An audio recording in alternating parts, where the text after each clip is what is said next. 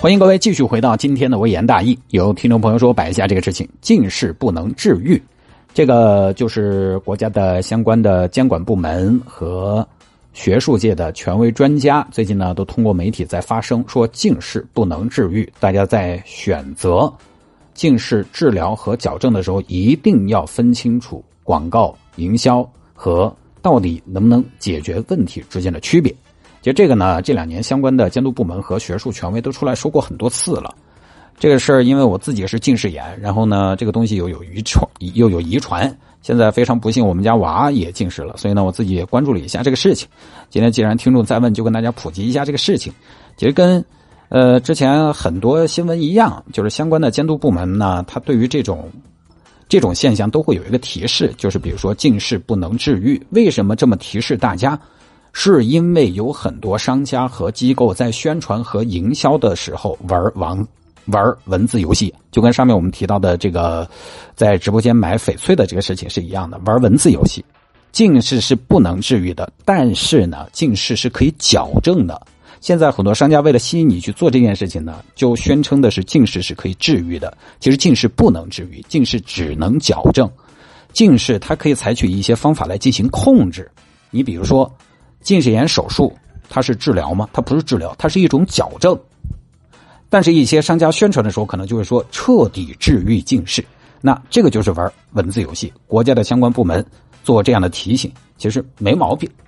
近视确实不能治愈，包括那个小朋友用的 OK 镜，OK 镜呢都是晚上戴，它把你的眼角膜压平，然后等到白天呢视力就会趋于正常。但是它也不是治疗，它也只是矫正。因为你只要一两天晚上不戴，马上第二天就打回原形，该看不到还是看不到，该是雾楚楚的还是雾楚楚的。因为压了一晚上之后呢，它把你的角膜压平了，但它这个角膜还是会在没有受到外界的压力之后，慢慢的会还原，所以这个也不叫治愈。治愈是什么？治愈是我经过治疗之后，不用任何的矫正和辅助，我就看得到了，这个叫治愈。治愈的标准应该是你的眼睛状况恢复正常了，你的眼轴长度变短了，恢复正常了，这个才能叫治愈。但是目前现有的手段没有这样的技术，即便是近视眼手术，它也是切削你的眼角膜，改变屈光度，而不是把你眼轴长度变回去。所以呢，国家给大家普及一下，我觉得还是很有用的。但是呢，就是怕大家又陷入另外一个误区，就觉得任何产品都是骗人的。这个倒是也大可不必。你像框架眼镜、OK 镜，还有近视眼手术，都还是比较有效的矫正近视的手段。当然，这个具体情况具体分析啊，你们家娃或者说你自己适合哪种手段呢？还是要遵医嘱。大家也不要觉得我在给谁哪个技术背书啊，这些呢都是比较普遍的技术了，只是要因人而异。尤其是现在娃娃娃娃呢，近视率还是比较高的。孩子在戴眼镜之前，各位当家长的，你还是需要权衡一下利弊，有一些耐心，多问几个专业的医生，要做好准备，做个长远的打算。因为这个东西呢，包括经济上的呀、精力上的准备，都还是需要的。包括娃娃的眼睛条件也要搞清楚、问清楚。孩子一近视啊，我这么说，不管是戴框框眼镜，还是戴 OK 镜，还是现在还有一种外戴的这种离焦镜片，跟眼镜框架眼镜是差不多的造型，它。这几种方案其实都没有完美的解决方案，都没有最完美的解决方案，都是后期一摸多是。你就说普通的框框眼镜框框眼镜大家觉得可能是最不费事的了。但是框框眼镜，孩子带到学校，首先体育课呀、跳绳啊、跑跑跳跳就不太方便，而且很容易踩烂、踩变形。我小时候眼镜就不知道整烂了好多副。那个时候以至于眼睛烂了不敢回去说。我记得我上初中在学习非常关键的时候，其实我初初一刚进校的时候成绩还不错。后来眼睛近视了嘛，然后眼睛又经常烂。我上初中那个眼镜烂个腿腿就只戴一边，如果两个腿腿都断了，就直接举到镜框看。如果镜框也烂了，我就只有拿个光镜片在那举到眼睛前看。有的时候还举了一个。我们老师当时都说：“谢太，你去配一个眼镜嘛，你半个镜片在那看。”你说你成绩没得好好，看起来又多努力，我硬是哎呀，你才急人哦，就经常烂，烂了呢又不敢回去说，这就没法噻，没法就就回去也不说，然后那个眼眼睛看不到，看不到就看不到，后头我就放弃看黑板了，那个成绩一下就垮下来了。就不能说是决定性的吧，但至少我觉得也是也也是很致命的影响成绩的一因素，因为你看不清楚，你没有办法集中？精力和注意力嘛，东一哈西一哈的。还有一次，我记得我私自下河洗澡，然后回去挨打嘛。我当时挨打，我把眼睛揣到裤包里面的。我爸当时打我的时候呢，也不知道我那个包里装了眼镜，他一顿打把我，就把眼镜打烂了。就是把我打坏了没关系，把眼镜打坏了，那我跟你说。于是呢，在第一轮打完我之后，第一轮打我是因为什么原因呢？是因为我下河洗澡，啊。然后结果我把眼镜摸出来放倒，结果他发现我眼镜又烂了，于是呢又找到眼镜烂了，又开始了第二轮的单打。你你说这种沟通方式，你就不太敢回去说了，眼镜坏了就不回去说嘛，当然看不到就看不到算了嘛。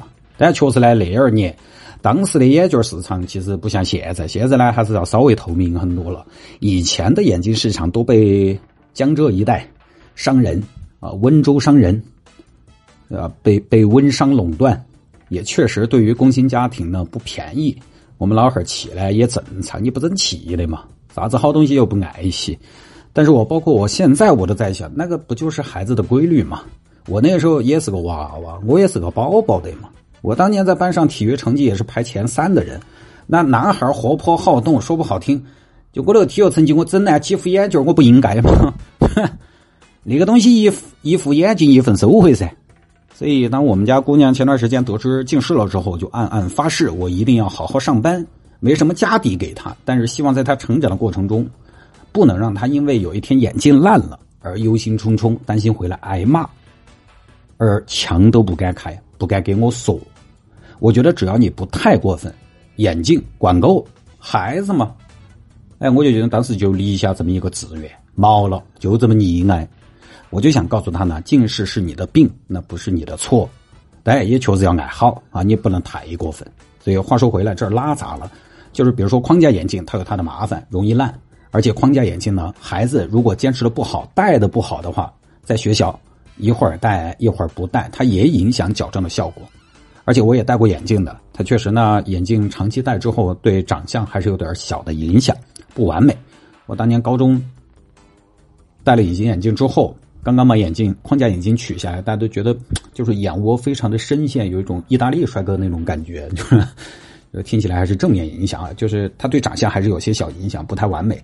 然后 OK 镜呢，OK 镜也麻烦，它首先费用高，一年到一年半要换一次，换一次就是一万多块钱。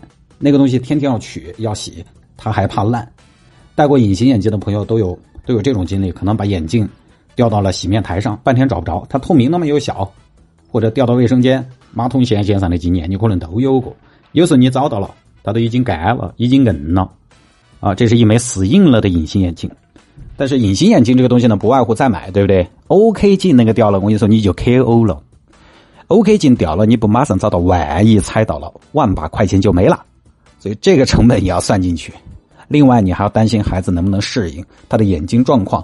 戴上去会不会排异啊？会不会有什么发炎呐？不太舒服啊？等等作用，还要定期检查。反正一年一万多，戴到十八岁，你算一下，也是一笔不小的开支。包括刚才我们说那个离焦镜片，我们身边也有朋友的娃在戴，那个控制度数呢，好像也有一定的作用，但是呢也不便宜。首先呢几大块呃几大千块钱，而且据说它必须要你戴眼镜戴的非常的周正、非常标准才行。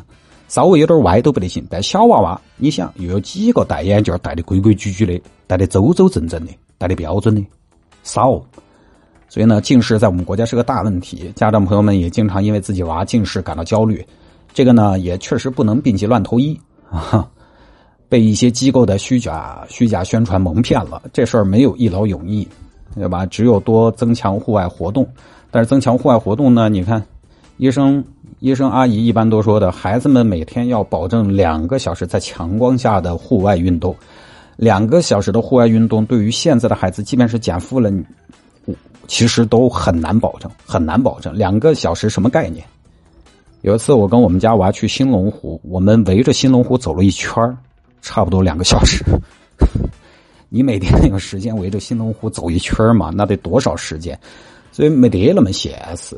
就是只有一代娃娃近视了呢，确实家长和娃娃都还是只有多付出才得行，尤其是家长，我觉得正确对待近视，第一点就是呢，先接受近视不能治愈这个事实，在接受这个事实的基础上，然后我们再科学系统的应对。如果爸妈没得好心态，乱投医，太过焦虑，其实孩子他也会感受到家长的压力。前段时间我们娃去测视力，看视力表看不到嘛，我明显能感觉到他的沮丧，甚至好像你能看到他心中有一点自责。他很努力，很努力的想要看清楚，但是他看不到。包括我自己小时候去测视力，我也是自责、羞愧，就是已经有一种病耻感，我都觉得我愧对我们谢氏家族，这个我觉得不好，要不得。就我们现在有这个条件呢，还是应该尽量去避免给孩子这种压力，科学的看待，科学的应对。不说了啊，这个算是一个小小的小科普。近视不能治愈，只能矫正。但，假性近视那些我不说了，我也不是医生，咱们就也不多介绍了，那是另外一回事。好吧，间断广告，广州接着回来聊今天的微言大义。